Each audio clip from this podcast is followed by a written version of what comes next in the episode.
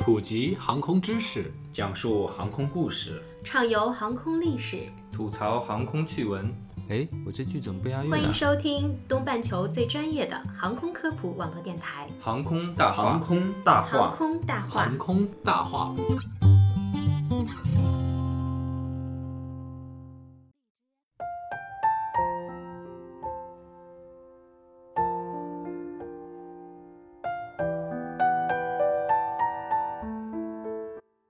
听了顾总的分析，一个方面就告诉我们，呃，波音公司的安全警示类似是对说明书的一种重新解读，对。就好像老师说啊，同学们课已经上完了，我把重点再跟大家回顾一下，对。类似这样，所以并不是说明啊，我在某个地方这个东西它本身有质量问题，对。大家要比较理性的去看待这件事。第二个也是我们这个节目比较有意思的地方，对于这个事件，我们并没有办法还原出啊他当时的一个真实现象，因为证据不足。对而我们还发现，在这个事故的当时，有一种有一种现象蒙蔽了当时的正驾驶和副驾驶，对让他们从直觉上第一判断发生了错误，对而从此就进入了误区，对一直到飞机坠毁都没有从这个误区里走出来。而这个误区、这个蒙蔽现象的原因是什么？对我们要哎，我们把这个谜留到未来事故调查组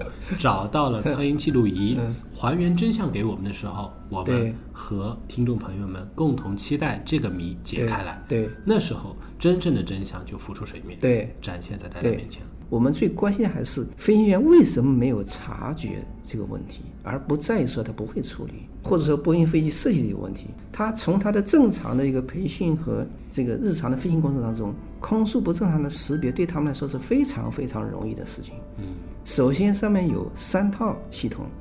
左驾驶一套，副驾驶一套，还有一个中间的备份仪表是一套，有三套数据源。前面这个几个航班也是这样来处理的。首先看一下，啊，我这个不对，你那两个是差不多的哦，那你们那两个肯定对我这肯定有问题，这很容易判断出来。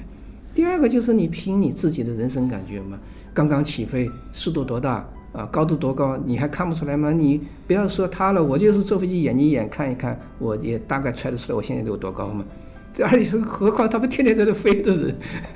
所以这个 就是因为这件事情就解释不清楚，就是这个本身是一个对。仪表器传一个基本传感器功能上的问题，对。却造成了这样一个失事的结果。这个蒙蔽上这么长时间，而且是白天晴天的情况下，而且飞机又不是很高，四五千米地面还看得非常清楚，飞机歪不歪、斜不斜，飞机对地面的速度有多快，这不是都是一个有经验的飞行员都看得很清楚嘛？就像你开车一样，看完外面看一眼，现在速度有多快，大概是差不多的嘛？没错，是的。那事发之后，就像顾总刚才也提到，就是看到过互联网上有很多种声音。对，那我我当中看了一下，也不乏有专很专业的，嗯给飞行员专门指导用的，嗯就是比较客观的分析机械问题，嗯试图去还原场景，嗯还有解读那个事故分析报告。嗯我觉得这才是一种比较理性的态度。还有一种呢，就是呃比较这个，比如说啊人机大战，人类惨败，类似这种论调。因为当时确实有一个阶段一直在说，呃飞机。强行的往下俯冲，嗯然后呃，机组人员怎么拉都拉不起来，最后造成了这样一个事故。那对于这种论调，呃，顾总您是怎么看的？对，我就说这就是属于完全不了解民航的这个外行人写的。尽管他可能表面上是个内行人，表面上看起来很权威，嗯其实任何一个飞行员都在学飞行的时候，他就会去处理这个情况。因因为这个飞机的这个系统，比如说这个配平系统，它有失效的时候，所以它必须会学会这一课，就是说，当这个配平系统跟它自己的这个主观愿望不一致的时候，应该怎么办？嗯呃很简单，把电门关了就完了嘛。所以网上有一个欧美的飞行员，他就讲了一句话，他也是：“这个七七三七的这个飞机，从六七年，一九六七年第一架飞机推出厂下线，这个关配平的开关，到现在为止七十年过去了，位置就没变过。就是说，经过这么多年，这位置都一点都没改过。他的他的话就有点挖苦这些所谓的评论员了。嗯，就你根本就不知道，我们这个几代飞行员这个位置都已经是滚瓜烂熟了。所以就是前面我讲的，就是像踩刹车一样。他这个就像踩刹车，就他每个飞行员都会本能的知道，一旦这个配平系统不对劲的时候，他会去把这电门关掉，由我自己来配平。嗯，这是非常简单的一个活儿，而且是必须学、必考、必会的一个东西。不会踩刹车，你你一个驾驶照是拿不到的。对，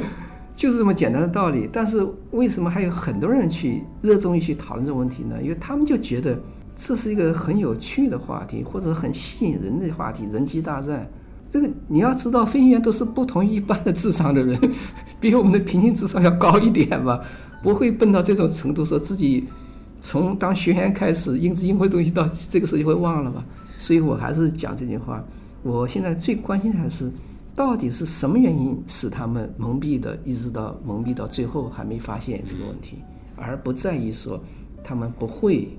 或不懂，当然，他们这里他们的唯一就是说，这个电动的这个这个开关啊，就是这个自动配平和这个手工配平一直在工作，就是说，自动配平往下配平，手工配平往上拉，好像在表现着人机大战。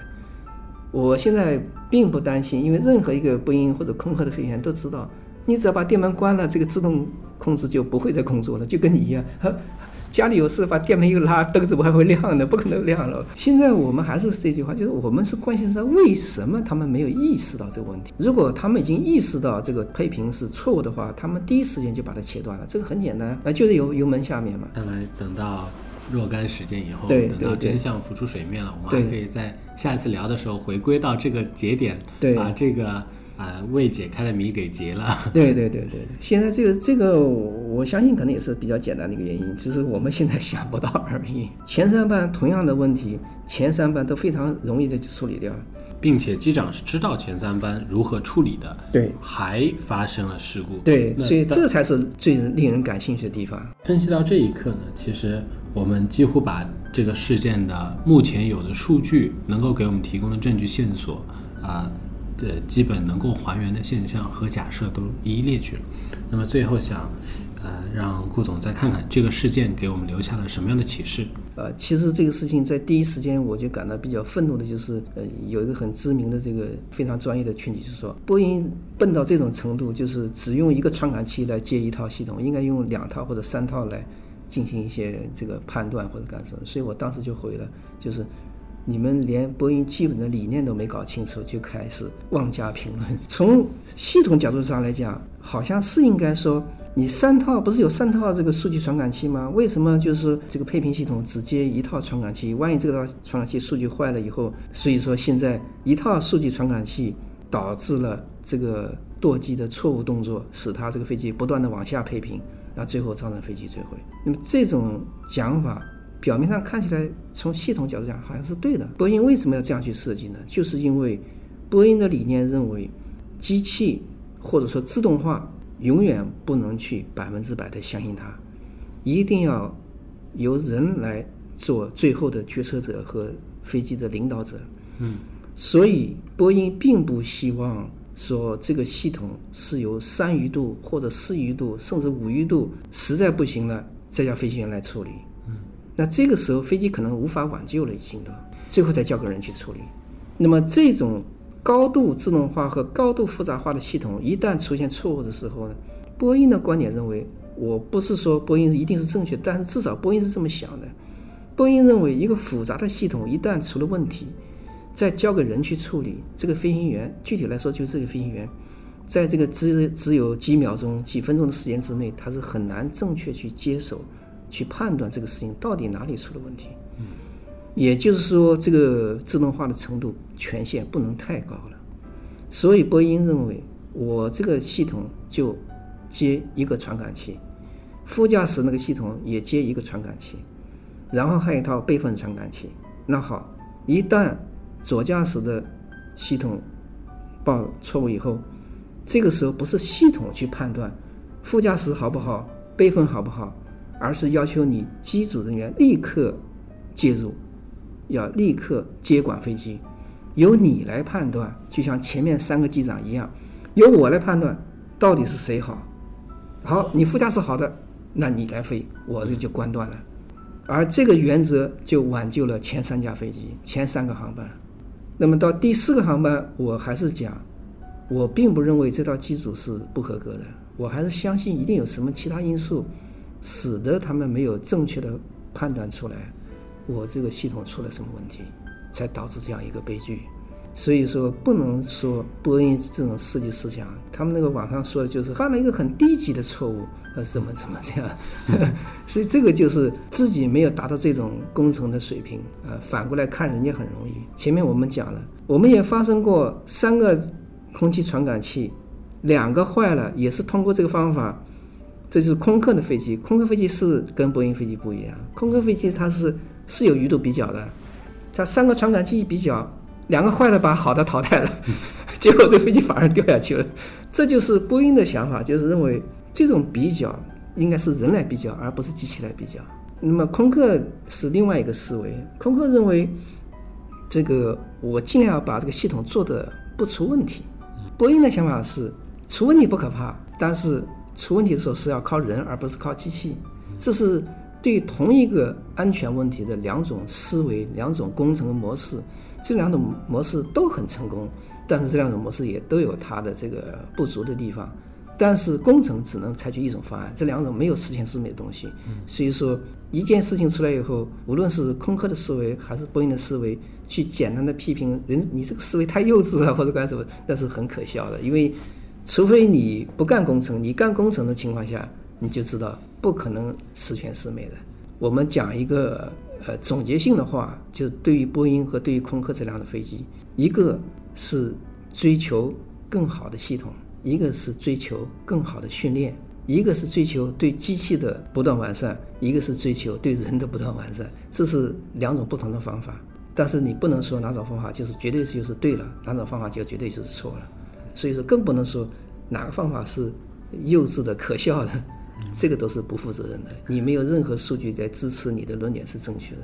各有优点的时候，取其长处。对。而如果你看着一个人的优点，然后再去说他的短板，而不取另外的长的时候，实际上是一种很中庸的，并没有自己主观意见的一种中庸的论断。对。这个论断本身是对这件事情没有促进的。对，这个是对我们自己的工作和我们自己的这个业务，它是没有价值的。呃，就像一个老飞行员讲的，就对这个事情进行一个评价，就是说，不能因为这次配平系统出了问题，就去批评这个系统不好。我们要看到平时它挽救了多少，就是没有发生的事故。也就是，它的功的时候你们不去评，过的时候你们就去评它。所以这就是一线飞行员对这个功能的，我认为是最客观的评价。嗯，始终就是觉得我们处理一件事情，并不能去怪一个功能或者怪一个装置不好，而是要想。我们的问题原因是什么？我们怎么去把它补多满补下来？所以我前面讲了，一个是追求更好的系统，一个是追求更好的训练。那么对于航空公司来讲，就是一个综合的考虑。你从哪个角度来讲，成本最低，而且你这个资源能够更广泛，就是这么一个不断的循环。那么无论从空客还是从波音。他们两个也是互相螺旋式上升，波音有的优点，空客吸收了；空客有的优点，波音也吸收了。那么就不断的大家呃互相这个迭代升级嘛，对吗？就是觉得确实哪些东西东西是你自动化做得好一点的，那么其中就是一个这个马克思这个功能。从波音角度来讲的话，如果说波音应该打屁股的话，就是这个地方它还是有一点点呃有点问题，就是波音本身是不主张这种自动补偿的。嗯。那么在马克思这个飞机上呢，它是加了这么一个功能。那么前面的计算器是没有这个功能的。如果说这个地方它还是觉得可能，呃，在紧急情况下，可能还是自动系统会比人呃要。可靠一点，马上就给他颜色。这个马上就给他颜色看，说这个有些时候这个可靠性也自动补偿也不见得是个好事。所以说，我相信这个波音内部肯定也要去去去讨论，说我们这么长时间的原则，为什么在这个自动补偿系统上，在这个时候会呃出现这么一个一个一个事情？那么这个我相信他们内部也会去内部去不断的深入的去讨论。那么从我们角度来讲的话呢，就是从这两台派系的飞机也好，或者说从这个事情的这个发展过程也好，能够看出一些事物发展的规律，包括我们现在最流行的人工智能也有这个问题啊。人工智能当然是很好啊，就像这个我们在讲这个系统一样，它好的时候是非常好，嗯，但是一旦什么地方出了问题以后，人能不能及时的跟上去补救这个局面，或者说这个系统，波音一直认为系统弄得太复杂了以后，这个飞行员是没有办法去正确处理这个这个事情的。那包括我们将来这个越来越多的自动化也是一样的。那么这个一旦自动化出了问题以后，一个正常的人他能不能有效的去处理这件事情？我觉得这就是航空事件，呃，能够给我们整个社会做出的贡献就就在于这个地方。他的案例会受到最广泛的关注，然后会受到最严格的调查，然后会把这个事故会向大家公布，然后我觉得各行各业都能够从中吸取一些有益的东西，开拓我们的思维方式，啊，尤其是我们处理问题的角度，我觉得这是非常好的一件事情。那么也就是这个事故的代价能够给我们换来的收益，我们现在毕竟已经付出这么多代价，一百多条人命已经没有了，对吧？那我们希望的是，不是去简单去指责一个什么东西，而是想这件事情本身能给我们换来什么，那可能就更有积极的意义。受益匪浅，因为我觉得帮我们在解读这个事件的同时，把波音和空客两套不同的系统工程的底层的第一性原理、底层的他们的发展思路呃发展思路做了一个解析，带着问题再去关注事件。当我们具备了这期节目以后的认知、以后的视角，我们再去看那个事件报告的时候，我相信大家会关注不同的关注点，也会有不同的收获。对，因为我一一旦像出现航空事件以后，我一般都会喜欢到欧美的这个专业论坛上去，嗯，我也参加他们的讨论。他们的看问题的角度就是非常的逻辑化、科学化，他就会去找这个问题的真正的原因。而我们的不能说是不是专家，也都很很很专业的东西，但是他们的思维总觉得就是在找错。这种找错以后呢，好像就是一种就事论事的感觉，对，至少对我来说没什么启发。就这个问题背后，会不会也是因为就是一个是飞行员群体也不一样，就是在欧美，飞行员是基本的一个交通工具，我觉得飞行员的体量也比较大。嗯，另外就是他们两家公司也是呃从自己开始自主的生产研发，所以它的整个一套科研的对系统工程、对它研制的过程是更理解的。那相对我们更多的是在别人的基础上做研发，在别人的道路上继续走，是比较缺少这种从原始开始就就具备的认知条件。对，也比较缺少这种那么多飞行员，大家都对飞行比较了解这样的一个生态，这个一个论坛的生态氛围、学术氛围可能都还没有那么成熟，对，所以就造成了大家还是基于一个表面的现象，呃，简单看一下大概是什么，就定论它了。对，我们就喜欢，一个是喜欢就事论事，一个是喜欢评价人家的这个过错在哪里。嗯，但是欧美的飞行员几乎没有这种想法，他们一般都是探索这个问题是怎么发生的，依据自己的经验来判断。第二个，他们很多人都会强调，这个跟发展中国家没关系，跟人种没关系，我们是职业飞行员，我们讨论问题在哪里，就是他们都会始终强调这一点。那从这个公布的初步报告来看的话，这个航空公司二十九号当天就发出一个紧急通知，给所有的飞行员一定要重视这个空速不正常程序，也就是说，他用上海话说就卯得很准，第一时间就知道这是处理它有问题。嗯，然后第二个通知是给机务，第三个通知是还是给飞行员，就是你们一定要在填写故障现象时要填写的非常的全面。那么现在根据这个前面几章这个事故报告，飞行员下来要都要讲事故原因嘛，都要报要填写嘛，因为你填写的不对的话，就导致后面的排故可能会排的不正确。也就是说，他们自己很清楚问题在哪里，嗯，就是飞行员处理不当，然后呢维修有问题，然后接下来那个总飞行师被解职，就是你管理不到位，对吧？嗯嗯，一系列问题都是有非常有针对性的。而波音的自己的那个通告，反而还是在十一月大概七号六七号，已经是过了很长时间了，才再重发一下说，你们要一定要遵守当前的程序，就能够处理这问题。那到这里呢，这期节目啊、就结束了，剩下的问题等待进一步的呃信息的公布、证据的补充然后再做判断。我们也会及时跟进，及时跟大家再做交流。感谢顾总啊，在一个工作日的晚上，我们啊、在一个咖啡店的包间里录制了这期节目，献给各位听众，谢谢顾总。谢谢大家。好，我们下期再见。嗯。